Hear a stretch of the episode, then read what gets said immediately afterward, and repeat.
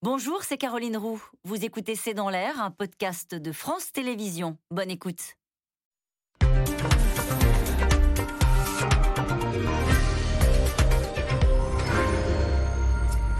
Bonsoir à toutes et à tous. Poulet, petits pois, pain, soda, milkshake, il manque de tout au Royaume-Uni. Le pays est en proie à de sérieuses pénuries sous le double effet du Brexit et du Covid, la crise sanitaire qui a aussi lourdement grévé les comptes du système de santé britannique, contraignant Boris Johnson à relever les impôts, contrairement à ses promesses de campagne. Sur le plan international également, les relations se tendent avec la France sur la question des migrants qui sont de plus en plus nombreux à traverser la Manche pour rallier l'Angleterre. Les relations se sont également sérieusement rafraîchies avec les États-Unis depuis le départ unilatéral et chaotique de l'armée américaine d'Afghanistan, qui a été très peu apprécié au Royaume-Uni. C'est le sujet de cette émission, de ce C'est dans l'air, que nous avons décidé d'intituler ce soir Brexit, pénurie, impôts et des regrets avec un point d'interrogation. Pour répondre à vos questions, nous avons le plaisir d'accueillir Jean-Dominique Giuliani. Vous êtes président de la Fondation Robert Schuman. Citons ce soir le dernier rapport Schuman sur l'état de l'Union 2021 qui est publié aux éditions Maribé. Anne-Elisabeth Moutet, vous êtes journaliste, éditorialiste au journal britannique Le Daily Telegraph. Je cite votre éditorial paru fin août. Michel Barnier est peut-être l'ogre du Brexit, mais les Britanniques devraient prier pour qu'il batte Macron. Catherine Mathieu, économiste à l'OFCE, spécialiste du Royaume-Uni et des questions européennes. Et enfin, John Henley, vous êtes correspondant du quotidien britannique Le Guardian à Paris, en charge des affaires européennes. Merci à tous les quatre de participer à cette émission euh, en direct. Alors, Anne-Elisabeth Moutet, on va regarder, commencer par regarder une photo d'un magasin euh, d'un supermarché au Royaume-Uni avec des rayons vides. On se croirait en temps de guerre. Euh, il y a vraiment des pénuries? Il y a des pénuries. Enfin, on peut trouver, on, ne meurt pas de faim, mais il y a des pénuries dans les magasins. Euh, alors même, il y a des pénuries qui sont dues au Brexit parce que les formalités sont longues, c'est plus coûteux. Il y a euh, des gens qui trouvent que c'est trop compliqué de faire euh, remplir les formalités. Mais surtout, vous avez aussi des pénuries qui sont dues au problème du Covid parce que on ne trouve plus de gens pour récolter les choses, les empaqueter et conduire les camions qui les emmènent dans les supermarchés. On va dans des, fermes britanniques et les, les gens vous disent mais nous on a de quoi fournir simplement ils ne viennent pas les chercher. Ah euh, donc, on a en réalité, le, je dirais, le procès. On, regarde ça en disant, oh, c'est pas chez nous, c'est chez les Anglais, ils ont fait des bêtises. La, la vraie raison pour cet énorme vide dans les rayons, c'est ce qu'on appelle le just-in-time, les flux tendus, c'est-à-dire votre supermarché, votre supérette, votre hypermarché reçoit le matin ce compte vendre dans la journée, éventuellement. C'est le, zéro stock. Hein. C'est le zéro stock, évidemment, ça on paye pas pour l'immobilisation du stock. Et à partir du moment où il y a un, un, inconvénient, n'importe lequel, mais ça peut être euh, un, nouveau Tchernobyl, j'en sais rien, et une, une, frayeur, ça peut arriver en France, ça peut arriver n'importe où, parce que tous ces magasins n'ont pas de réserve, et donc ils ne peuvent fournir les gens. Comment le vivent les Anglais? Est-ce que, comme en temps de guerre, bah, quand il n'y a rien, euh, on fait du stock, tiens, hop, il y a du pain aujourd'hui, on va en acheter pour la semaine Il y a une chose qui m'a inquiété. J'ai lu récemment, je sais plus, je lis beaucoup de journaux, dans quel journal c'était, peut-être même le mien, ah. euh, mais euh, euh, c'était des commerçants qui disaient écoutez, il va falloir que les gens s'habituent à ne pas avoir ce dont ils ont vraiment envie. Euh, c'est-à-dire, ils vont trouver euh, du, papier toilette. Comme si ces pénuries allaient être durables. Ça ne va pas nécessairement être la marque qu'ils veulent. Alors, j'ai un peu honte d'avoir oublié qui c'était, parce que, mais ce qui m'a paru en tout cas, c'était extraordinairement significatif. C'est-à-dire, au moment du Blitz, au moment de l'attaque. Le Blitz, c'est l'attaque d'Hitler euh, sur Londres. Hein. Avec des bombardements nuit et jour qui ont détruit une partie de la ville. Et on disait, eh ben, on va, on va tenir, et c'est pas grave. Mais l'idée qu'on dit, ah ben, on va tenir dans cette situation de pénurie parce que la, la complexité de la société fait euh, qu'elle ne réussit pas à retracer le tir suffisamment vite. ce qui me fait peur, c'est que ça devienne une vertu dans l'esprit de la psychologie britannique et qu'ils disent ah bah on va faire ça comme ça et que euh, je dirais le gouvernement de Boris Johnson s'en tire en disant c'est le blitz. Euh, on appelle ça l'esprit du blitz. l'esprit du blitz, l'esprit de résistance. John Henley, alors vous avez de la famille en Grande-Bretagne, quand vous leur rendez visite, dans votre coffre, vous amenez euh, deux, trois provisions. Tiens, je t'ai amené. Euh, bah, ça va être compliqué parce qu'on n'a plus le droit d'importer. Vous n'avez plus le droit. Oui. Et oui, il y a des contrôles, on n'a pas le droit de transporter de la viande en Angleterre. Il y a des contrôles. Et les produits euh, laitiers aussi. donc on ne peut pas emmener du fromage, parfois sous vide. On peut, euh, euh, ça, ça, ça m'est arrivé de pouvoir euh, emmener du- Mais non, mais ce qui me, ce qui me semble intéressant, c'est, comme a très bien expliqué Anna, Anna-Elisabeth, c'est vraiment, il y a un, euh, il y a tout un, il y a tout un tas de facteurs différents qui ont mené à ces pénuries. Je- je- principalement dans les magasins, dans les supermarchés, le gros du problème, c'est une pénurie de chauffeurs routiers. Et il manque 90 000 chauffeurs routiers en Grande-Bretagne. Le ce qui est intéressant, c'est qu'il y a Qui ont dans disparu, qui dans- étaient chauffeurs dans et tout l'Europe, sont plus là. dans tout l'Europe, il y a aussi euh, des pénuries de, de- de chauffeurs routiers en France, en Pologne surtout, en Allemagne aussi. C'est un métier très dur, très difficile. Les jeunes, ils ont plus envie.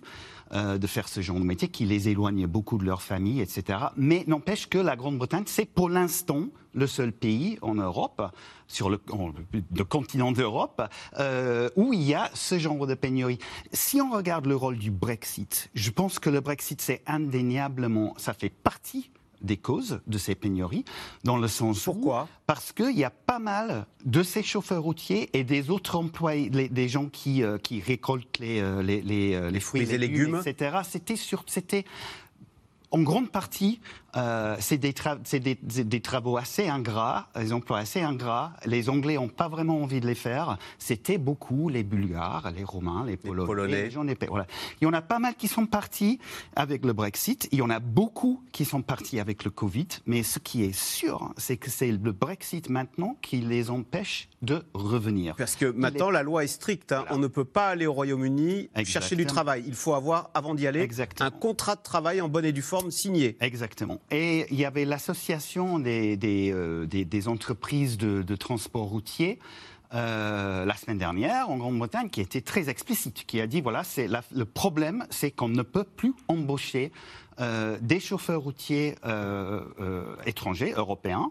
Les Anglais veulent pas le faire. Ça prend de toute façon du temps et c'est cher. L'autre problème dû au Brexit, et je pense que ça aussi c'est important, c'est qu'en fait il y a, beaucoup de, d'entreprises de transport routier européennes qui sont réticentes euh, pour envoyer un cam- camion vers euh, À cause la des tracasseries administratives À cause des formalités, et les vraies formalités n'ont même pas vraiment commencé. Ils sont commen- censés commencer pour l'importation des biens en Grande-Bretagne, sont com- censés com- commencer euh, mois d'octobre. Ça va sans doute être reporté. Mais c'est pas seulement ça, c'est parce que les exportations britanniques ont chuté, surtout de la viande, des produits laitiers, euh, la, la nourriture, les ex- exportations ont chuté de 2 milliards dans la première moitié de, de 2021. Donc les entreprises de transport routier européennes euh, ont très peur de ne pas avoir un camion chargé pour le voyage de retour. Ah. Donc ils perdent la moitié de leurs revenus. Donc ils ont Parce qu'un camion, envie il, part chargé, mais il veut revenir chargé. Exactement, pour que ça soit rentable. Euh, donc ils ont, Donc, ils ont pas il y a moins de camions transmanche. Donc hein, tout cela, ça, ça, ça- Donc je dirais, pour résumer, je dirais que le Brexit c'est un facteur dans ces dans ces euh, pénuries, mais surtout c'est le Brexit qui complique la réponse du gouvernement. C'est très très contraignant pour le gouvernement. Catherine Mathieu. Oui, sur cette question euh, des pénuries euh, de main-d'œuvre, moi j'aimerais ajouter euh, quelques éléments, John. Hein, Moi, d'après ce que j'ai lu, quand même, sur cette pénurie de chauffeurs routiers qui est estimée à l'ordre de 100 000 aujourd'hui au Royaume-Uni, l'association des transporteurs routiers dit qu'il manquait déjà 60 000 chauffeurs routiers avant le Brexit. hein. Donc il y avait déjà une situation où on manquait de chauffeurs routiers. Et en fait, le nombre de chauffeurs routiers venant d'Europe centrale qui manquerait aujourd'hui serait de l'ordre de 13 000 à 14 000 selon différentes estimations. Donc ça n'est pas l'essentiel. hein. Euh, la, fin, euh, la sortie du Royaume-Uni de l'Union européenne et le fait que les chauffeurs routiers ne soient plus venus au Royaume-Uni, ça n'est pas l'essentiel du manque de main-d'œuvre euh, au Royaume-Uni. Aujourd'hui, hein, les 100 000 chauffeurs qui manquent, ils sont dus en petite partie, je pense, à, le- au- à la question du Brexit, mais certes en petite partie. Et puis, il y a vraiment un manque, euh, il y a eu un manque de formation de chauffeurs. Alors ça, le gouvernement lui-même dit que pendant le Covid, on n'a plus pu former de chauffeurs, parce qu'on avait arrêté toutes les activités pour apprendre à conduire euh, euh, les poids lourds. Et puis, l'autre argument, qui est de plus en plus avancé par les, transporteurs routiers, c'est qu'en fait, au niveau des, chauffeurs, on dit, bah voilà, comme, comme vous le disiez à l'instant, c'est très dur euh, comme métier. On a euh, un salaire horaire qui est pas très élevé, qui est en gros celui du SMIC, et puis on a des conditions de travail difficiles, des longues journées. Mais il n'y a qu'à augmenter les salaires. Et... donc justement, les, syndicats de transport euh, du côté des chauffeurs routiers disent, eh bien, il faut revaloriser les salaires. Et on commence à le voir dans certaines entreprises. Et c'est intéressant parce qu'on voit que aujourd'hui, au Royaume-Uni, enfin, ça fait des années que le Royaume-Uni a un taux de chômage qui est relativement faible, et on voit bien qu'il y a des pénuries de main-d'œuvre dans certains secteurs, mais qui étaient déjà là avant que le Brexit arrive. On a besoin de recruter dans certains secteurs au Royaume-Uni. Il y a d'un côté, pour faire court, le point de vue du patronat qui dit il faut rouvrir la porte aux travailleurs d'Europe centrale, mais derrière, on sait très bien que ces travailleurs, ils vont être relativement peu payés et ils vont travailler dans des conditions très difficiles. Et puis de l'autre côté, le gouvernement qui dit non, mais il faut euh, embaucher des euh, mmh. salariés britanniques, les payer plus les payer un salaire plus correct et puis former des jeunes britanniques pour faire ces emplois. Donc on a cette question-là qui est très présente. Jean-Dominique Giuliani, est-ce que de ce, de ce côté-ci de la Manche, on n'a pas une réjouissance un peu mauvaise en disant Ah, vous voyez, vous avez voulu faire votre Brexit, eh ben, vos magasins sont vides on vous l'avait bien dit que c'était une mauvaise idée et du coup, ça ne donne envie à personne de suivre le chemin britannique. Non, je ne crois pas parce qu'on n'a pas intérêt à avoir un, Royaume-Uni affaibli en réalité, hein, pour des tas de raisons, on en parlera tout à l'heure, euh, diplomatiques, stratégiques, économiques. Bon. Mais euh, non, je, n'ai pas. ça n'est pas couronné de succès. Non, je n'ai pas senti ça. Ce qui est le plus frappant, c'est que euh, Boris Johnson continue un peu à mentir en réalité, parce qu'il y a plein de de raisons pour lesquelles il y a des pénuries. Il y en a chez nous aussi. Hein. Il y a des tensions pour les raisons que, que vous évoquiez tout à l'heure. Mais bien sûr, il nie que le Brexit ait le moindre effet.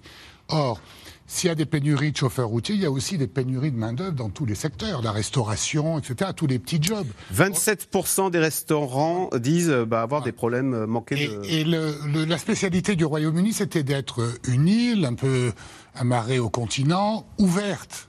Euh, dans lequel on pouvait venir chercher un petit job et puis progresser, progresser dans la société, revenir, etc.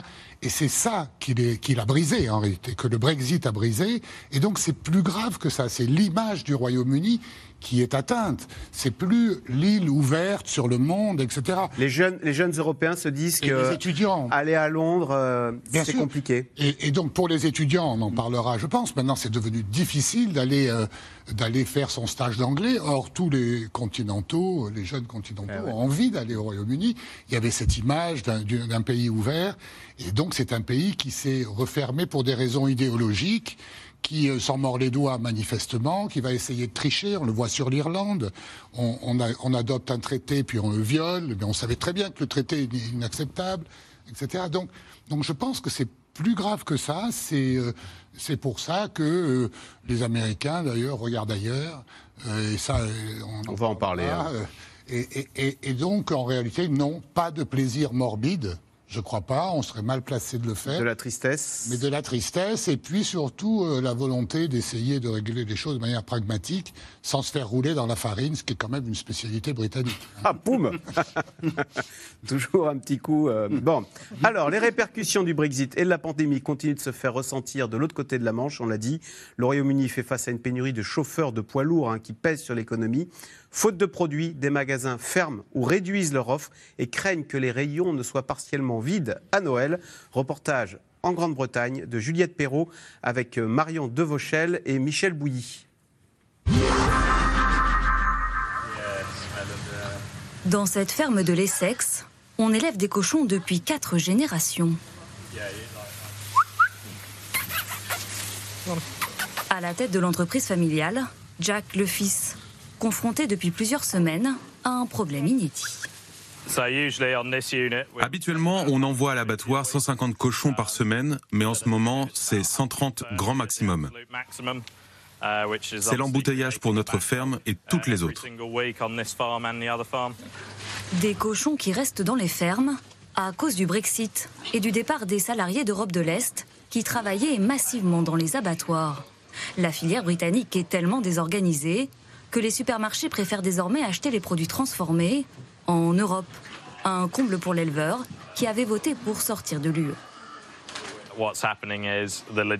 Au niveau logistique, c'est plus simple et moins cher pour les supermarchés de faire venir la marchandise d'Allemagne vers le Royaume-Uni plutôt que de nos fermes.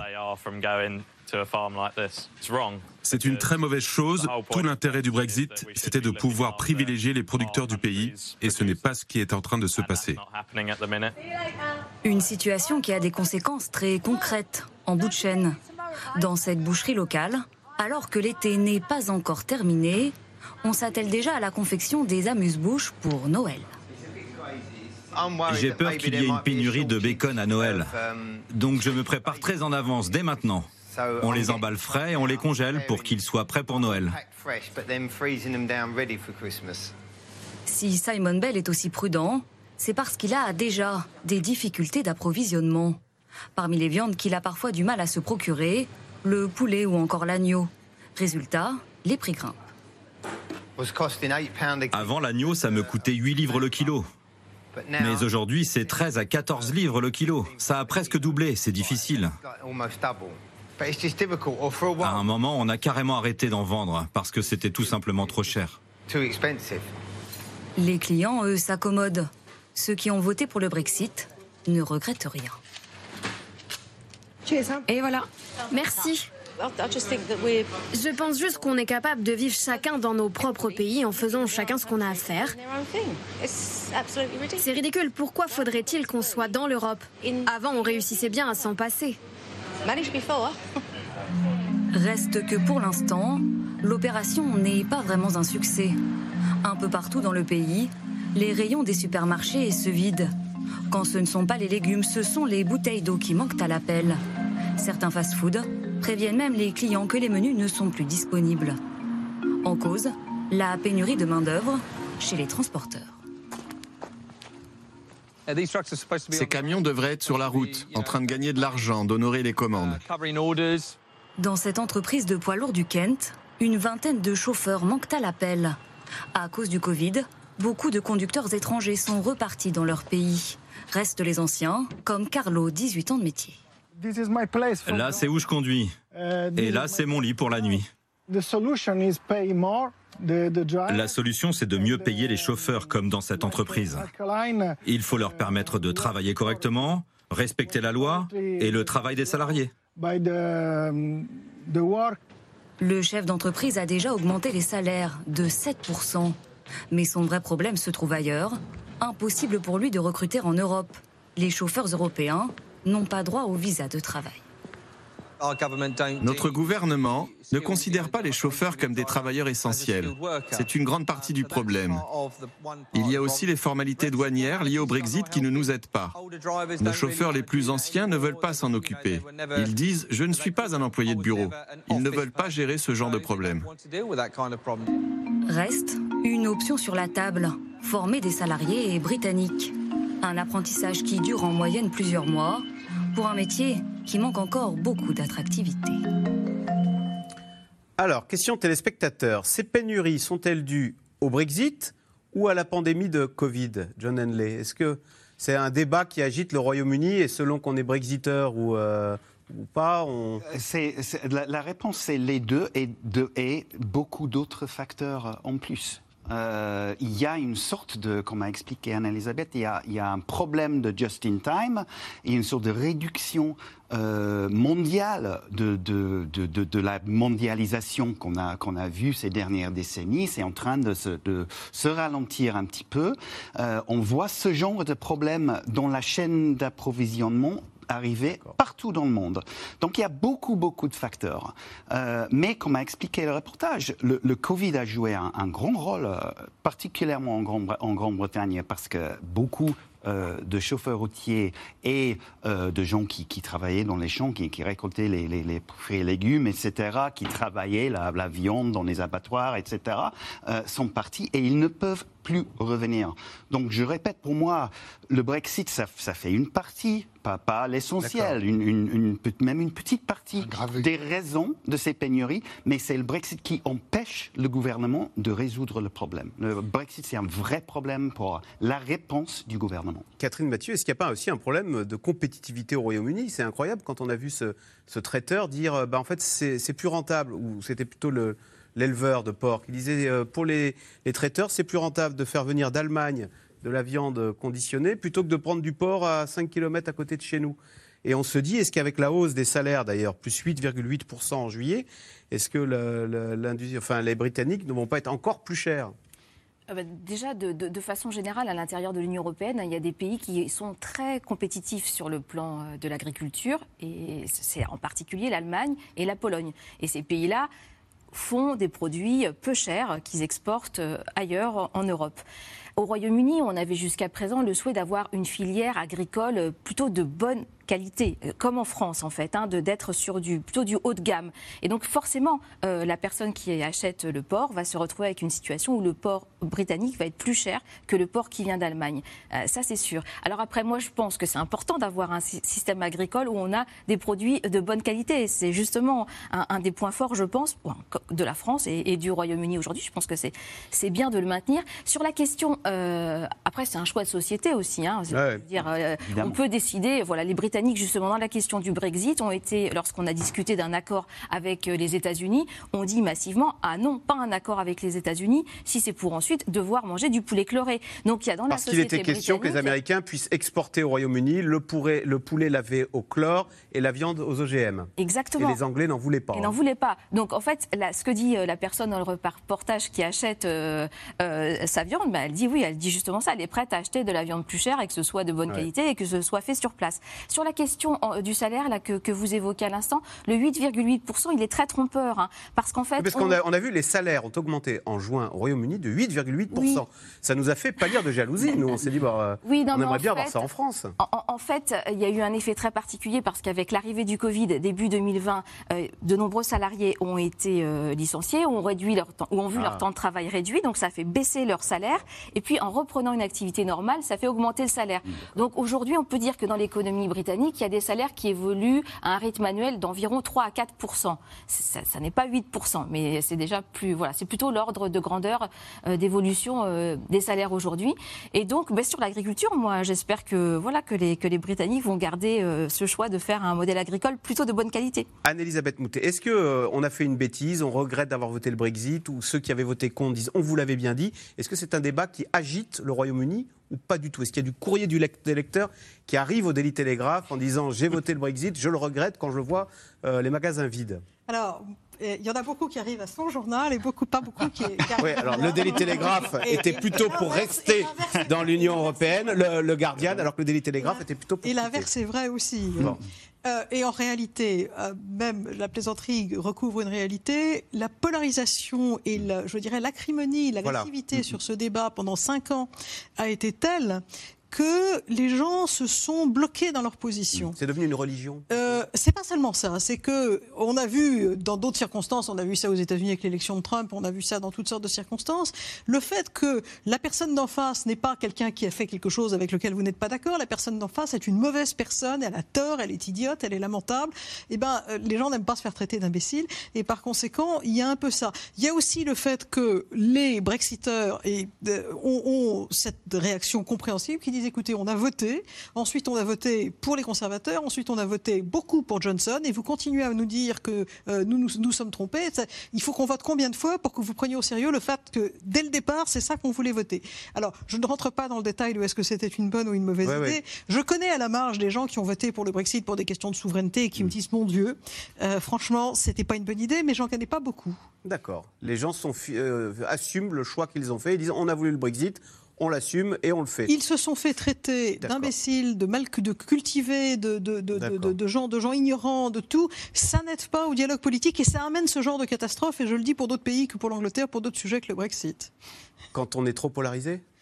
Et quand, et quand l'adversaire, au lieu d'être quelqu'un avec qui on n'est hmm. pas d'accord, devient une personne maléfique. Ah, d'accord. Jean-Dominique Juliani, l'un des ressorts du Brexit aussi, c'était stop à l'immigration. Les Britanniques avaient l'impression, à tort ou à raison, hein, que l'Union européenne les forçait à, à, avoir une immigration incontrôlée, le pensait-il.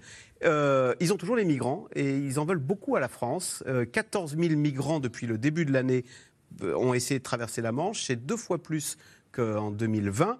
Et ça exaspère le gouvernement de Boris Johnson. qui menace à moitié d'ailleurs le gouvernement parisien. Alors de ce point de vue-là, ça n'a rien changé le Brexit? Bah, non, ça n'a rien changé parce que le Royaume-Uni n'était pas dans les accords de Schengen, ah n'a jamais été.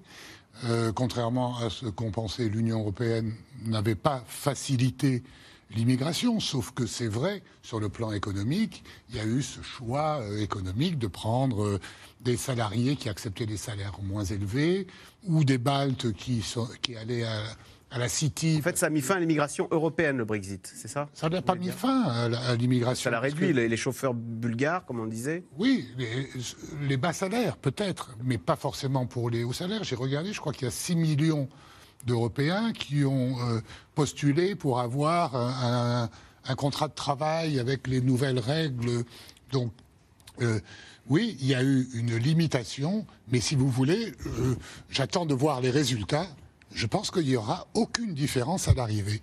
Parce que ça, c'est valable pour tous les États euh, membres de l'Union européenne. Si on croit que les frontières nationales suffisent pour protéger l'univers national, il y avait dans le reportage une dame qui dit, après tout, notre port, il est meilleur. Euh, pourquoi on ne peut pas le faire tout seul? Non. Aujourd'hui, un État de la taille d'un État européen ne peut pas vivre tout seul.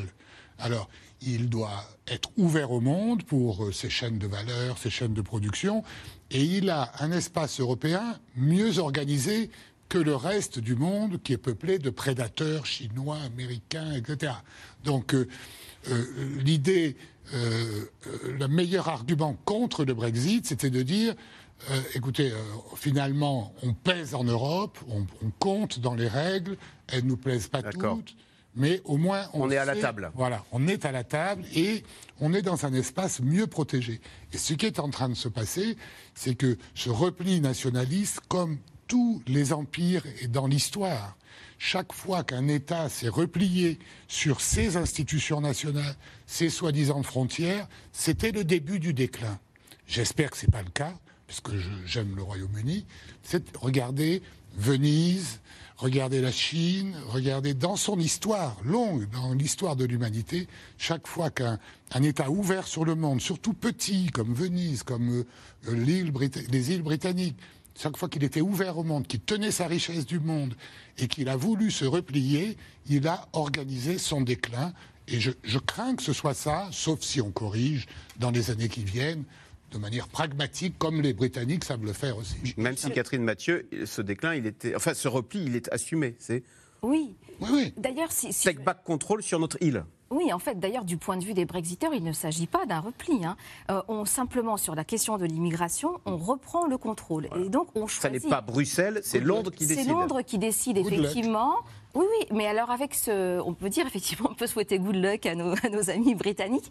Euh, mais ce qui est intéressant effectivement dans cette politique, me semble-t-il, hein, du Royaume-Uni, euh, des Brexiteurs, c'est de dire on choisit euh, l'immigration, on va choisir dans un premier temps l'immigration de niveau qualifié élevé, et on veut pouvoir juger les candidats à l'immigration de la même façon qu'ils viennent de l'Union européenne ou du reste du monde. Donc ça, c'est une position justement très ouverte. Hein. c'est de dire, on regarde... On ne euh, privilégie plus les Européens. Voilà, y a, ça c'était un argument très important. Pourquoi on accepterait l'immigration en provenance de l'Union européenne de façon euh, complètement ouverte. ouverte. Et puis, euh, tandis qu'on a un système à points, en l'occurrence au Royaume-Uni, pour euh, le, reste, le reste du monde. Et justement, dans la stratégie de la Grande-Bretagne globalisée, de la Global Britain, il y a bien cette ouverture sur le monde. Et c'est important de dire, bah oui, on reste très ouvert. On signe des accords de libre-échange, on choisit notre immigration. Alors, on peut trouver que c'est agréable ou pas. Mais de la même façon que ce soit pour les pays de, en provenance de l'Union européenne que des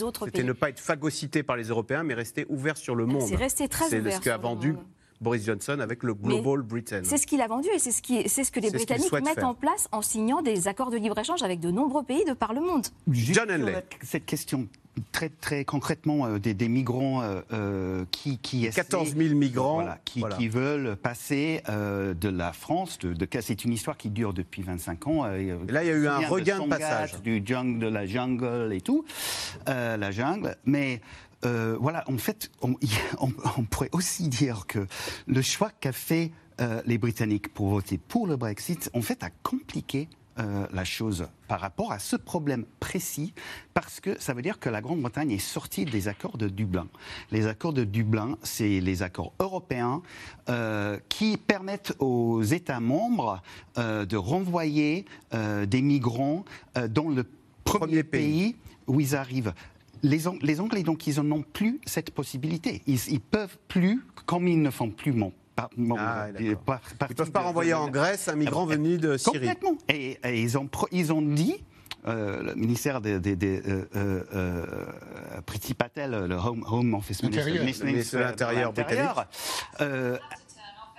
ah, il y a, un, y a ah. un, téléphone qui vient de parler, c'est pas grave. A dit elle, elle, a des problèmes. On va, on va négocier les, des accords, euh, on va négocier des accords euh, bilatéraux, avec, chaque pays européen, avec la France, avec la Grèce, avec l'Italie, etc.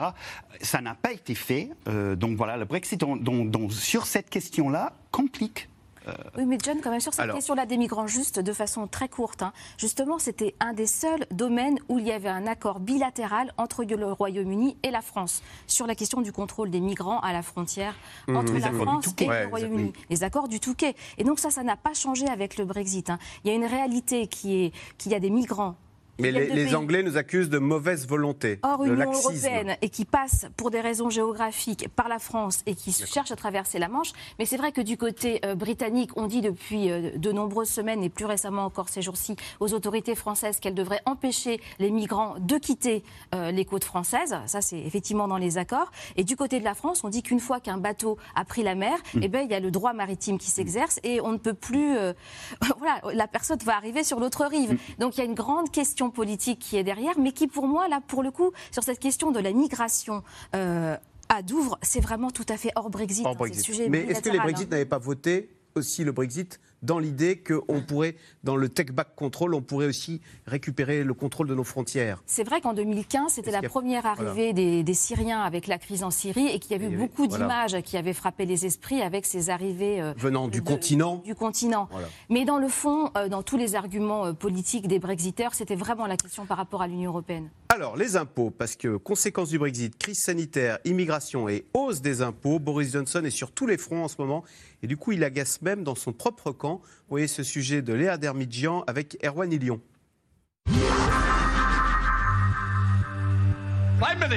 Boris Johnson face à une décision inédite pour sauver le système de santé. Vous ne pouvez pas réparer les retards liés au Covid sans donner au système de santé l'argent dont il a besoin. Les cotisations sociales augmenteront de 1,25%, un choix que défend le Premier ministre. Aucun gouvernement conservateur ne souhaite augmenter les impôts. Et je vais être honnête avec vous, je reconnais que cela brise un engagement. Ce n'est pas quelque chose que je prends à la légère. Mais la pandémie ne figurait dans le programme de personne, Monsieur le Président. Boris Johnson assume le volte-face. En pleine campagne en décembre 2019, il avait pourtant pris un engagement. Écoutez-moi bien. Nous n'augmenterons pas les impôts sur le revenu, la TVA ou les cotisations sociales. Boris Johnson et ses promesses non tenues, largement critiquées par les médias britanniques. Critiqué aussi à la Chambre des communes par les élus de l'opposition qui ne l'épargnent pas. Et qui va payer le prix de cet échec? Les travailleurs. Avec cette réforme, une aide-soignante ne pourra pas obtenir d'augmentation de salaire. En revanche, elle devra payer plus d'impôts. Dans quel monde cela est-il juste? Mais les réprobations viennent surtout des conservateurs, le propre camp de Boris Johnson. À mon avis, ce n'est pas juste de demander aux jeunes de payer plus de cotisations sociales afin que les personnes âgées puissent transmettre plus de biens à leurs enfants. Alors que les critiques pleuvent, Boris Johnson visite une maison de santé. Le Premier ministre en opération communication. Opération réhabilitation aussi, car depuis le début de la crise sanitaire, Boris Johnson enchaîne les polémiques. Comme avec cette phrase qu'il aurait prononcée en réunion de crise en octobre 2020. Laissons les corps s'empiler par milliers. Mais au milieu des affaires et des crises, un succès pour Boris Johnson, la campagne de vaccination. Au Royaume-Uni, 80,6% des plus de 16 ans ont déjà reçu deux doses. niveau européen. Depuis le Brexit, c'est la crise migratoire qui préoccupe Boris Johnson. Face à des arrivées toujours plus nombreuses de migrants, la ministre britannique de l'Intérieur dénonce l'inaction des autorités françaises. Elle serait même prête à refouler des bateaux avant qu'ils n'atteignent les eaux territoriales britanniques. Une menace qui n'a pas du tout plu à son homologue français. La France n'acceptera aucune pratique contraire au droit de la mer, ni aucun chantage financier. L'engagement de la Grande-Bretagne doit être tenu, je l'ai dit clairement à mon homologue. D'autant que la France a doublé ses effectifs. Mais sur le terrain, les hommes reconnaissent que la tâche est loin d'être évidente. Au total, si on additionne les portions euh, de littoral qui sont utilement euh, ou pratiques pour les passeurs, euh, c'est 140 km de côte à peu près qu'il faut pouvoir tenir. Entre Bruxelles et Londres, l'autre désaccord, c'est l'Irlande du Nord et les règles post-Brexit. Un dossier très politique qui pourrait bien donner du fil à retordre à Boris Johnson. Alors, question téléspectateur. Aux prochaines élections, Boris Johnson est-il sûr d'être réélu? Anne-Elisabeth Moutet, au Daily Telegraph, où, l'on a, où les, les, lecteurs votent volontiers Boris Johnson, comment a-t-il apprécié la hausse d'impôts On l'a entendu dans le reportage Boris Johnson dire c'est vrai que j'avais promis de ne pas les augmenter, mais je suis obligé de les augmenter. Alors, euh, on va voir comment ça se passe, parce que les élections, c'est dans trois ans. Donc, je dirais que pour le moment, il est relativement à l'aise, sauf que, rappelez-vous de la façon dont Margaret Thatcher est tombée, elle n'a jamais perdu une élection. C'est au sein de son parti qui a eu un coup d'État. Pourquoi? À cause de la euh, poll tax. À cause, à cause, d'un impôt local, des taxes foncières extraordinairement euh, euh, controversées, et elle est partie comme ça. Alors ça faisait aussi 11 ans qu'elle Alors l'électeur de Boris Johnson, il en pense quoi de ces hausses d'impôts L'électeur de Boris Johnson, dans tous les cas, celui qu'on entend se, plaindre, il n'est pas content de ces hausses d'impôts. Et le, problème de Boris Johnson, on ne va pas rentrer dans les différents clans du, du Parti conservateur, mais plus largement, et les éditorialistes de mon journal le disent, il dit que c'est notre journal qui le lit en premier, il y a écrit suffisamment longtemps, ils disent euh, si j'avais voulu voter pour un socialiste, j'aurais voté pour le parti Labour. Et l'idée consiste à dire on ne reconnaît plus les principes ah de, de l'État, euh, d'un État qui reste petit, qui n'a pas une bureaucratie envahissante, on ne reconnaît plus les principes d'équilibre fiscal, on ne reconnaît plus rien. Euh, il y a une personne en embuscade dans, dans tout ça, c'est le, le, ministre des Finances, c'est-à-dire Rishi Patel, ce qu'on appelle en anglais le chancelier de l'échiquier. C'est un homme d'origine indienne, intelligent, euh, qui est euh, très admiré, euh, qui n'a absolument rien à voir avec le, côté désordonné de Boris Johnson, qui a annoncé depuis longtemps que les, les, sommes d'argent mises pour empêcher les entreprises de s'effondrer pendant la période de Covid et pendant les confinements, il fallait les rembourser et le plus vite serait le mieux, qu'il fallait commencer, il a dit ça il y a un an, donc dans un an. et pour le moment, évidemment, euh, c'est ce gouvernement, y compris Rishi, euh, Sunak. qui prend ces décisions euh, de, de, de, de monter d'un et demi pour cent les cotisations sociales. Ça fait 14 milliards quand même. Hein. Alors oui, mais belle somme. certainement, il y, a besoin de cette somme. Mais je dirais aussi que si Boris Johnson ne prenait pas ces décisions, à un moment ou un, enfin, à un moment ou un autre, Rishi Sunak l'accuserait d'avoir été irresponsable fiscalement et lui, dans une certain, cas de, cas de figure, il peut dire je suis responsable, mais je ne vais pas dans le socialisme et bouffer euh, le, John job de Johnson sous son sous Pour nous, la droite anglaise, c'était Margaret Thatcher, c'était euh, toujours moins d'État. Mm. Euh, est-ce que la droite anglaise, c'est toujours ça, ou est-ce qu'on a une vision un peu très années 80 la droite anglaise? Je veux dire, bah, Boris Johnson. Il y, a, des gens qui se posent la question. C'est par rapport avec, avec Boris Johnson, c'est sûr. moi, je pense personnellement, ce qui a sauvé euh, cette hausse euh, de, Johnson, ce qui a sauvé Johnson dans toute cette affaire, c'était qu'il a promis que c'était destiné en priorité à ce qu'on appelle en Angleterre social care. Oui, social alors... care, j'ai eu du mal à le traduire. Je pense que ça, ça ressemble à quelque chose comme voilà protection sociale, surtout l'aide à la personne. Est-ce que vous me permettez qu'on regarde une photo Oui. Euh, c'était la photo pour euh, Boris Johnson a dit on va quitter l'Europe et avec l'argent qu'on va récupérer, bah on va financer euh, le social care. Ça c'est évidemment le bah, fameux bus 350. Ça c'est évidemment la grande ironie de la chose. On va quitter l'Union européenne, on va récupérer 350 millions par semaine pour notre cher NHS.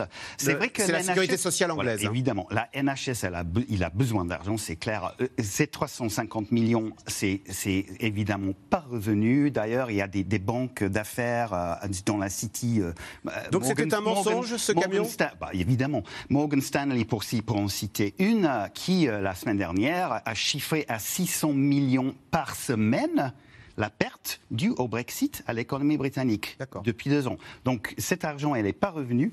Là, ils ont promis qu'ils allaient donner l'argent au NHS, euh, mais euh, social care, pas, ce n'est pas vraiment... La, social care, c'est une question de, de, de, de l'aide à la personne à domicile. Ça a été une catastrophe en Angleterre depuis des décennies. Ça fait des décennies que des gouvernements ont promis de résoudre ce problème. Un secteur sous-payé, c'est-à-dire que tous les, toutes les personnes vulnérables, les personnes âgées, euh, les personnes euh, euh, avec des difficultés de mobilité, etc., tout ce, secteur-là une un catastrophe, il fallait le régler. Donc je pense que le fait qu'il a promis que ce serait pour ça, que ça, ça, a aidé. Catherine Mathieu, en tous les cas, on disait, tiens, Boris Johnson, quand il va faire le Brexit, il va faire un Singapour sur Tamise. Il va baisser les taxes et il va faire un paradis fiscal aux portes de l'Union européenne. Pour le coup, on s'est trompé, c'est absolument pas ce qu'il se produit. Effectivement, ça faisait partie des craintes qu'on avait du côté de l'Union européenne. Ce n'est pas du tout ce qui se produit. Euh, ce qui se produit, euh, il y a deux choses, hein, je dirais. D'une part, le programme de Boris Johnson aux dernières élections législatives de 2019, donc avant le Covid, hein, mettait déjà en avant le fait qu'il fallait remettre à niveau les dépenses de santé dans le système britannique. On sait depuis des années qu'il n'y a pas assez de dépenses de santé britanniques, il y a des besoins qui ne sont pas satisfaits. Donc déjà, il y avait des promesses d'embauche de personnel, de revalorisation des salaires, d'investissement dans les hôpitaux qui étaient faites en 2019 par les conservateurs, ce qui est assez inhabituel par rapport à notre perception euh, euh, des conservateurs et des travaillistes au Royaume-Uni. Donc d'une chose. Ensuite, le Covid arrive. Aujourd'hui, le NHS, c'est à peu près, enfin hors Covid, c'est à peu près 130 milliards. C'est le système de soins britannique. système de soins britannique, qui est un système public. Ça aussi, c'est une particularité au Royaume-Uni, alors qu'on a un taux, euh, un État qui est peu investi dans l'économie en général, un taux de prélèvement obligatoire, une part des... les médecins sont fonctionnaires. Hein, les médecins sont fonctionnaires, le système de santé est, public. Et donc, euh, aujourd'hui, on a un système de santé britannique qui, à peu près, euh, coûte, entre guillemets, hein, les dépenses représentent 130 milliards de livres par an. Ce que le gouvernement estime... 150 milliards d'euros, nous, c'est 200. Hein, donc, ça coûte moins que la France. Oui, ça coûte moins qu'à la France. Mais il y a des besoins importants. Hein. Il, y a, des files d'attente pour se faire opérer. Enfin, il y a mm. besoin de. on, manque, de ressources, justement. Donc, ça, Boris Johnson l'a bien intégré et l'avait intégré dans son programme de 2019. Arrive le Covid, où il y a des dépenses supplémentaires qui sont liées au Covid. Et ça, le gouvernement dit aujourd'hui, ça, britannique, ça représente à peu près 60 milliards de livres et nous met en face de cette augmentation de dépenses faites au Covid cette hausse des cotisations sociales qui représenterait 12, milliards, de, livres, par an. Donc vous voyez, ça n'est pas un montant énorme, 12 mm. milliards de livres par rapport aux besoins mm. qu'on a pour Et pourtant, ça fait hurler les, les lecteurs. Mais en fait, je ne suis pas sûre que ce soit. Ça fait hurler les électeurs conservateurs traditionnels, mais tous ceux qui ont voté pour Boris Johnson en 2019 et qui votaient autrefois pour les travaillistes, eh en particulier dans le nord de l'Angleterre, eux, pour eux, ça correspond aux attentes. On a besoin d'avoir plus de hôpital mieux, public mieux, financé. Mieux financé. Donc c'est cette situation qui est là. Un peu d'international maintenant, parce que sur la scène internationale, Boris Johnson aussi apparaît isolé. Le Premier ministre avait mis tous ses œufs diplomatiques dans le même panier américain, mais sa relation avec Joe Biden semble moins fluide qu'avec Donald Trump. Sujet de Mathieu Lignot et Benoît Thébault. Le retrait américain d'Afghanistan fait grincer des dents au Royaume-Uni. Les deux pays alliés étaient les fers de lance de la coalition armée contre les talibans. Cette retraite précipitée est mal perçue, jusque dans la Chambre des communes. Certains députés étrient les Américains et la faiblesse de Boris Johnson. Ce jour-là, les coups contre le Premier ministre viennent de son propre parti.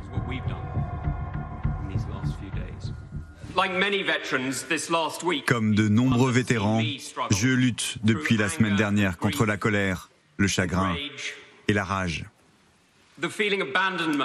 Aussi le sentiment d'abandon, non seulement d'un pays, mais du sacrifice que mes amis ont fait. J'ai assisté à des funérailles. J'ai regardé des hommes braves être enterrés, emportant avec eux une partie de moi et une partie de nous tous. Qui décide de notre politique étrangère? Nous ou Washington?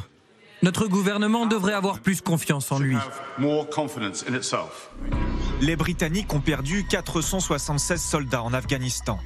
Alors face à l'opinion publique, Boris Johnson est bien obligé de prendre ses distances avec l'allié américain.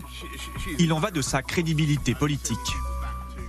Nos efforts doivent être concentrés sur l'appui au peuple afghan dans la région elle-même, en particulier ceux qui sont confrontés à des conflits ou à la menace de la violence. Nous appelons donc les Nations Unies à diriger une nouvelle mission humanitaire dans cette région. La Grande-Bretagne de Boris Johnson se retrouve plus isolée sur la scène internationale. Le Premier ministre avait mis tous ses œufs diplomatiques dans le même panier américain. Tourner le dos à l'Union européenne pour faire des affaires avec les États-Unis. C'était l'objectif de Bojo avec le président Trump. Vous savez qui c'est ça? Est-ce que tout le monde sait? Il va être un Premier ministre fantastique, je peux vous le dire. Et nous avons eu une très bonne réunion. Nous allons signer un accord fantastique une fois que nous aurons surmonté certains obstacles sur notre chemin. Pour ce qui est du Royaume-Uni et des États-Unis, on travaille sur un gros accord commercial. Et je pense que ça va très bien marcher. Les deux chefs d'État fantasques s'entendent bien. Donald Trump pousse son homologue britannique vers un Brexit dur. Trump va finalement critiquer l'accord final avec l'Union européenne. Malgré tout, leur relation reste plutôt bonne et Donald Trump voyait même dans la victoire électorale de Johnson en 2019 son propre succès à venir. Je tiens à féliciter Boris Johnson pour sa fantastique victoire. Je pense que cela peut être un signe avant-coureur de ce qui va se passer dans notre pays. Mais exit Trump et avec lui les rêves de super accord commercial. C'est Joe Biden qui remporte l'élection. Très vite, le nouveau président américain va s'immiscer dans le Brexit. D'origine irlandaise, il ne veut pas du retour d'une frontière entre l'Irlande et le Royaume-Uni. Nous avons travaillé trop dur pour que le dossier irlandais n'avance pas. J'ai parlé avec le Premier ministre britannique, j'ai parlé avec le Premier ministre irlandais, j'ai parlé avec d'autres, j'ai parlé avec les Français. L'idée de fermer à nouveau la frontière entre le nord et le sud, ce n'est tout simplement pas acceptable. Biden avait qualifié Boris Johnson de clone de Donald Trump. Voilà pour les amabilités, avant leur première rencontre en juin dernier, au G7. Les deux puissances ont finalement mis sous le tapis certaines de leurs oppositions. Les deux chefs d'État signent une nouvelle charte de l'Atlantique. Nous affirmons notre relation spéciale, et je ne dis pas cela à la légère, la relation spéciale entre nos peuples. Et nous avons renouvelé notre engagement à défendre les valeurs démocratiques durables que nos deux nations partagent. Cette relation historique si spéciale n'est peut-être pas éternelle. Aux deux chefs d'État américains et britanniques de la cultiver. Brexit et question afghane l'ont déjà écorné.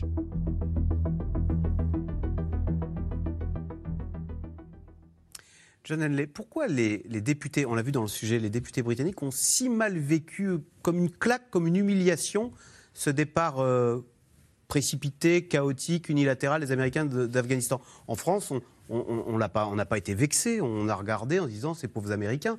Les Anglais l'ont très mal vécu comme une claque. Pourquoi? Il bah, faut dire spécifiquement pour ces deux ou trois députés, c'était principalement d'anciens militaires. Euh, certains d'entre eux qui avaient été en Afghanistan.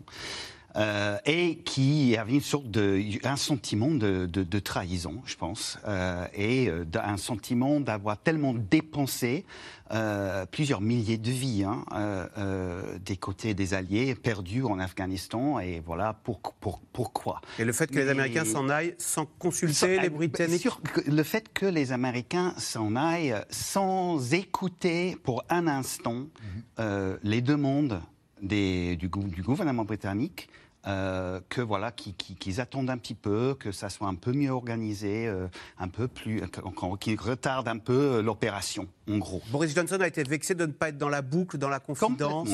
Il y a eu des, demandes ont été faites et ils n'ont pas été euh, euh, reçus du côté de Washington.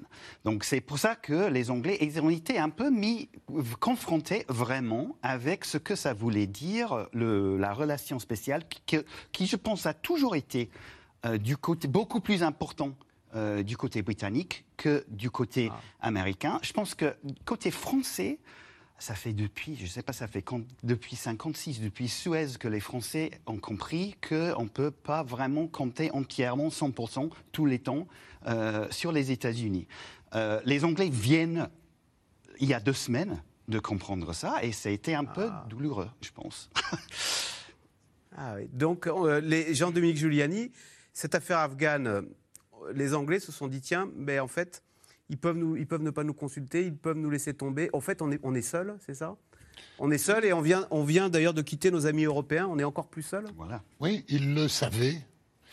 Euh, parce que euh, s'il y a une relation spéciale entre les peuples, euh, au niveau des gouvernants, déjà notamment l'élite britannique, c'est bien aussi que de temps en temps, les Américains privilégient d'abord leur intérêt plutôt que celui de la relation dite spéciale. Et pour eux, Londres, ça n'est plus important alors? Oui, bien sûr, c'est important. Mais il y a aussi un élément qu'il faut prendre en compte, c'est que plusieurs gouvernements, notamment conservateurs, ont énormément sacrifié le budget de la défense britannique ces dernières années. Et donc les Britanniques, euh, je crois, je me souviens, une année, c'était moins 8 milliards dans le budget, plus de porte-avions, etc., avant que tout ça recommence. Et donc les Français ont pris la place tranquillement euh, chez les militaires américains, ah. en disant mais ce que vous faites en Afrique, euh, ça nous permet de ne pas le faire, c'est très bien. Euh, on collabore, on a collaboré en Libye. En Libye, l'armée française était plus présente que l'armée britannique, etc. Et donc, sur le plan opérationnel, les Français ont un peu pris la place des Britanniques, en étaient assez jaloux. Euh, L'éternelle rivalité, hein, jusque dans le cœur des Américains. Oui, alors que nous avons, nous, Français, avec les Britanniques, des accords très, très forts, on a des armées qui se ressemblent, etc. Mais par exemple, aujourd'hui, la marine française est plus importante, la marine nationale, plus importante que la marine britannique. Il n'y a pas eu beaucoup de périodes dans l'histoire où ça a été le cas. Et pourtant, Anne-Elisabeth Moutet, on avait cru comprendre que peu importe qui est le Brexit, il y avait une relation entre Français et Anglais qui perdurerait au-delà du Brexit, c'est cette alliance militaire. Ah, avec même cette idée de partager nos compétences nucléaires euh, de, guerre. Hein. non, mais cette alliance, elle perdure toujours. Il y a eu deux traités, le traité de Saint-Malo, le traité de Lancaster, House. Euh, il y a un énorme respect entre les deux, les, deux, enfin, les militaires français et les militaires britanniques, euh, qui se sont bien entendus en Afghanistan, même quand il restait plus que 500 personnes dans le contingent français. Et, qui ont une vision globale du monde. Qui ont une vision globale du monde et en plus qui ont, alors donc, comme disait tout à fait Jean-Dominique, une capacité des capacités militaires qui sont à peu près euh, similaires, comparables, euh, et des, axes de déploiement qui sont euh, différents, donc qui sont complémentaires. complémentaires. On, peut déployer entre 15 000 et 20 000 soldats dans l'armée française en opération à l'étranger. C'est la même chose pour les Britanniques, et d'ailleurs la plupart sont en ce moment déployés dans différents théâtres d'opération. La France est plus en Afrique, les Britanniques sont plus dans l'océan Indien et dans d'autres endroits, mais il y a cette capacité de faire. Il y a des, rapports qui, sont, qui sont bons, et il y a eu Et le Brexit n'a pas abîmer cette coopération et cette idée que Français et Britanniques sont les deux armées un peu puissantes en Europe qui seraient capables d'avoir un rôle mondial Mais je pense qu'au contraire, alors d'une part, euh, le Brexit c'était une chose extrêmement politique, mais je pense malgré tout euh, que sur le, militaire c'est un peu différent. Je suis absolument fasciné et intéressé de voir que Michel Barnier brusquement euh, parle comme Boris Johnson et qu'il explique que la Cour de justice européenne ne doit pas s'occuper de, la Cour européenne ne doit pas dire que les soldats français à la suite d'une d'une directive du droit du travail européen euh, imposerait des heures de travail, la semaine de 35 heures et des droits, le droit du travail européen au minimum aux soldats français en disant ça n'a rien à voir avec notre souveraineté. Et donc il y a tout de même des réflexes qui ressemblent beaucoup aux réflexes britanniques dès qu'on commence à toucher à l'armée France. Euh, et, ça, c'est quelque chose de parfaitement partagé entre les Britanniques et mm. les Français. Une dernière chose, euh, quand les Français sont partis d'Afghanistan et quand les Français sont partis en Afghanistan, il n'y a pas du tout eu les mêmes réactions émotionnelles dans un sens comme dans l'autre qu'il y a en, en grande Grande-Bretagne. En Grande-Bretagne, il y a eu des pacifistes qui disaient il faut pas y aller. Et ensuite, quand il y a eu euh, cette, ce, départ, en, vraiment, enfin, euh, cet abandon américain, il y a eu une, impression de trahison. En France, l'armée a été vue comme professionnelle même avant la fin de la conscription. Et on a envoyé des gens en Afghanistan en 2001 sans que personne ne le discute, puisque dans la constitution de la Ve République, le président de la République est le chef des armées et qu'il a le droit de tout Ça ne se discute pas. Et ça ne se discute pas. on le laisse tranquille. Tu sais qu'on discute sur tout, mais pas sur ça. Allez, tout de suite, on revient à vos questions. Le Royaume-Uni, Catherine Mathieu, peut-il conserver son armée qui lui coûte si cher? Euh, oui, bien sûr. Et je crois d'ailleurs qu'il souhaite conserver son armée. Il, il faut qu'il mette des finances en face, mais je crois que le gouvernement actuel, c'est ce qu'il souhaite faire, effectivement, maintenir cette armée, oui. Y a-t-il encore des Anglais en Afghanistan? Les Afghans ayant travaillé pour le Royaume-Uni ont-ils tous été sauvés? Est-ce qu'on a eu les mêmes débats au Royaume-Uni sur il faut rapatrier euh, ceux qui nous ont aidés C'est vraiment pas très clair. Moi, j'ai vu des estimations que peut-être un Afghan, un citoyen afghan sur 25 qui ont, qui ont travaillé avec les Anglais et, et réussi à partir. Donc, je pense qu'il reste pas mal. Euh, le Royaume-Uni a-t-il encore des dettes vis-à-vis de l'Union européenne? Et si oui, s'en acquitte-t-il? Ah oui, Jean-Dominique Juniali, on se souvient du chèque en disant bah, les Anglais avaient signé. Euh, euh, c'est comme quand on divorce, il faut continuer de payer la, traite de la voiture qu'on a achetée en commun. Donc là, c'était. et les Anglais disaient bah non, on s'en va, on arrête, on ne paye plus rien. Oui, oui, non, non, non, non. Tout ça a été réglé par traité. Le seul traité qui n'est pas respecté, c'est le protocole sur l'Irlande du Nord. Ah et là. Parce que en réalité, c'est. Alors ça veut dire quoi? En fait, c'est vrai, il y a cette histoire de frontières. Et c'est insoluble parce que l'Irlande du Nord ne peut pas être à la fois dans le Royaume-Uni et à la fois dans l'Union européenne. Partant constatant cette impossibilité technique presque hein, de, mettre. Qu'est-ce que ça veut dire pour l'avenir de l'Irlande? Ben, Anne-Elisabeth a donné euh, euh, la raison. La raison, c'est que Boris Johnson ne voulait plus qu'on parle du Brexit. Donc il était prêt à a signé à peu près n'importe quoi. Ce protocole était difficilement applicable parce que c'est un premier pas vers la réunification de l'Irlande, qu'on le veuille ou non. C'est ce que je voulais vous. Hein C'était là où je voulais. Ce que les, Irlandais du Nord ne veulent pas. Le parti euh, DUP était indispensable à la majorité euh, de Madame de, de précédent de, Premier ministre britannique et il reste dans la majorité.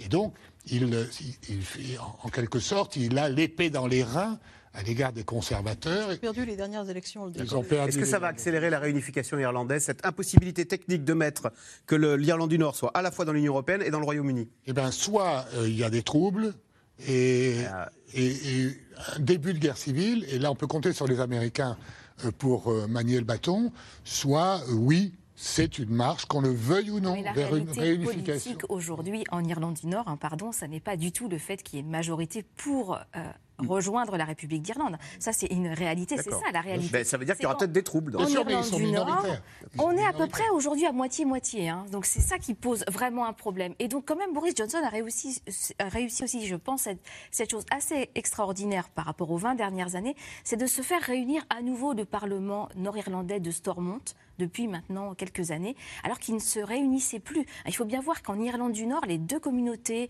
ne se parlaient quasiment plus. Enfin, John, vous, vous, le diriez mieux que moi. Il y avait vraiment des, difficultés énormes. Et aujourd'hui, quand même, on a un, Parlement qui, pour l'instant, continue à, se réunir. Mais tout ça est très. Mais ça reste. On a, ça reste très ça reste tendu. Et le problème. On a revu des attentats. On a revu des, attentats, n'est-ce pas On a revu euh, des manifestations violentes, du chantage, des ports bloqués.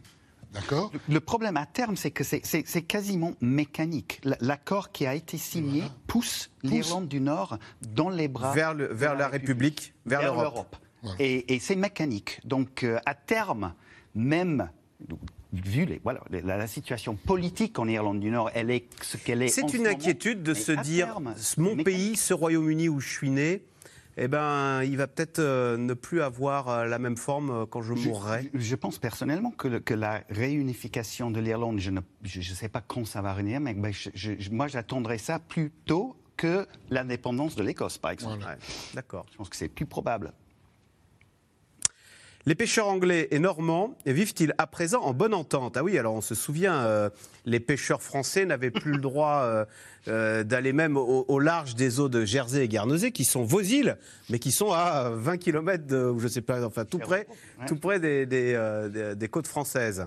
Alors, disait euh, Victor Hugo, euh, Jersey, Guernesey, euh, ces morceaux de France tombés dans la mer et ramassés par l'Angleterre. Mm-hmm. Et donc, c'est vrai qu'on a cette Pour le plus grand bonheur de Victor Hugo, d'ailleurs, hein, qui a trouvé refuge. la, situation s'est plutôt calmée. En fait, il y a vraiment eu beaucoup de questions de procédure parce qu'il fallait que les bateaux demandent des licences pour pouvoir continuer à pêcher les bateaux français donc à, à Jersey. Donc, il y a eu des délais administratifs, mais tout semble s'être remis en place pour le L'inflation au Royaume-Uni est-elle la même qu'en France, Catherine Mathieu? Oui, à peu près. Aujourd'hui, on a une inflation ah. euh, qui est de l'ordre de 2,5% au Royaume-Uni. Euh, c'est à peu près la même inflation qu'en France. Quelles sont les relations entre Emmanuel Macron et Boris Johnson? Elles sont extrêmement bizarres parce que euh, Emmanuel Macron est absolument persuadé qu'il a pris la mesure de Boris Johnson et il l'aime encore moins que Jean-Dominique, c'est dit. Euh, mais euh, le problème, c'est qu'il ne parle pas la même langue. Emmanuel Macron parle anglais et souvent il se passe de traducteur. Il parle un anglais global qui est l'anglais des gens qui travaillent. Ça n'a rien à voir avec la langue que parle Boris Johnson et qui est une langue qui est appuyée sur une culture, une histoire, un contexte. Et je crois que l'un des, l'un des problèmes d'Emmanuel Macron, c'est qu'il ne sait pas qu'il ne sait pas. Euh, que un certain nombre des choses qui sont évoquées, ça évoque chez les Britanniques par Boris Johnson, ça évoque chez les Britanniques un contexte politique, un contexte culturel important. Alors, c'est pas des très bonnes relations. vous voulez dire, il parle un espèce d'anglais international que la grammaire est bonne, et il, ne, ou bien Emmanuel Macron ne saisit pas les subtilités linguistiques pour parler à... Euh, il n'a pas de gros problème linguistique, il a un problème culturel. Le problème culturel, c'est l'anglais est tellement devenu une langue mondiale dont on se sert pour travailler, et ça marche très bien avec des Allemands, avec des Chinois, avec ce qu'on veut, que cette langue n'a rien à voir avec l'anglais parlé par les Anglais. D'ailleurs, elle n'a rien à voir non plus avec l'américain. C'est les seuls qui ne savent pas parler l'anglais global. Chez eux. Ah. Euh, ils sont capables de le faire, c'est un anglais, euh, anglais appauvri. Mais l'incompréhension de ce que c'est que la, la, psychologie britannique, qui serait probablement mieux expliquée par des traducteurs, on s'en passe en France et puis il y a aussi, euh, malgré tout, euh, la capacité d'Emmanuel Macron d'aller asticoter les Britanniques parce que c'est son côté de Gaulle. Londres est-elle restée attractive par rapport à Paris, Berlin ou Rome? On a vu que Londres n'est plus la, première place pour les actions européennes. Hein. C'est Amsterdam maintenant. C'est Amsterdam, oui.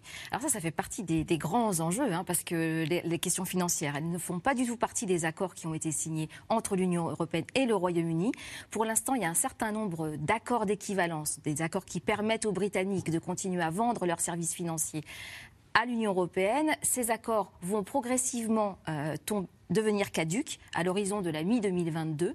Et du côté de l'Union européenne, on voit bien qu'on n'a pas du tout envie de conclure de nouveaux accords avec le Royaume-Uni. Donc euh, les Britanniques. On est ravis de récupérer là, un petit peu de finances. Hein. de finances. Qui revient sur le continent. Et le chancelier de l'échiquier, Rishi Sunak, a officiellement dit en juillet qu'il renonçait au fait qu'on puisse conclure un accord entre le Royaume-Uni et l'Union européenne.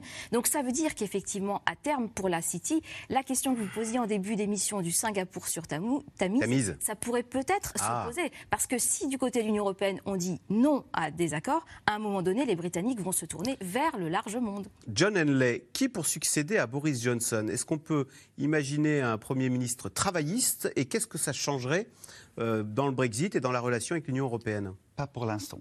Non. comment il s'appelle? Kerstermar là? Voilà, il est, un, qui est un homme extrêmement décent. C'est un ancien avocat, un, homme brillant, euh, décent, intelligent, euh, tout ce que vous voulez. Mais je pense qu'on peut se poser les questions sur ses sur ses instincts politiques. Euh, il, il, et, surtout euh, sur ses instincts pour, ou, ses capacités pour plaire.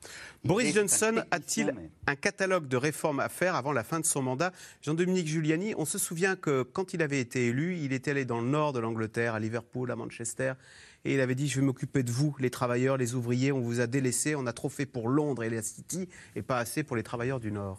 Pour l'instant, le seul grand projet, qui, c'est la ligne à, haute, à grande vitesse. grande vitesse. Manchester, Londres, euh, via Leeds, etc. Et, Et finalement, les, coûts explosent, euh, rien n'est fait. C'est pas du tout ça. Ils s'en fichent, les travailleurs de la ligne à grande vitesse. Ils veulent travailler chez eux, ils veulent eh aller à Londres plus vite. Mais il n'y a rien d'autre. Il y a aucun bah, toutes, ces, toutes, ces, dépenses sociales, ça c'est très important. Ah oui, d'accord. Mais les grands projets d'infrastructure, etc. Et la formation, la mise en avant de la formation des jeunes, de l'apprentissage, mhm. pour que les Britanniques prennent des emplois peu qualifiés qui autrefois étaient occupés par, les Bulgares et les Polonais européens. Il y, a, toute une euh, politique qui est mise en place par euh, Boris Johnson. Et si le Royaume-Uni devenait à l'avenir dépendant de la Chine, euh, puisque le Global Britain, c'est on va s'arranger seul face aux, grands de ce monde. C'est ça le grand danger, je pense, en, trouvant une, sorte d'isolement. le grand risque, euh, évidemment, c'est de se faire avaler par. Euh, non. De ne pas avoir le poids politique pour dire non à Xi Jinping, alors que les Européens peuvent dire bah, nous, on est quand même tous ensemble, 300 millions. Peut-être, mais, mais, je pense que les Européens ensemble ont plus de chances que les Britanniques seuls. Ça n'est pas forcément en tout cas, le cas. L'Union européenne ne se met pas vraiment en avant, en tout cas, sur ces questions par rapport à la Chine. Hein. Ça, c'est quand même aussi un élément, un, élément important. On voit bien que ce sont les États-Unis euh, qui se positionnent oui, bien sûr. la Chine et pas l'Europe. Et certains pays européens sont déjà des chevaux de Troie de la Chine. Hein. Mm, mm. Oui, enfin, ceci, dit, la politique européenne, pour l'instant, n'est pas favorable à celle de la Chine. Alors, dans l'Amérique de Biden, où en est la relation spéciale avec le Royaume-Uni?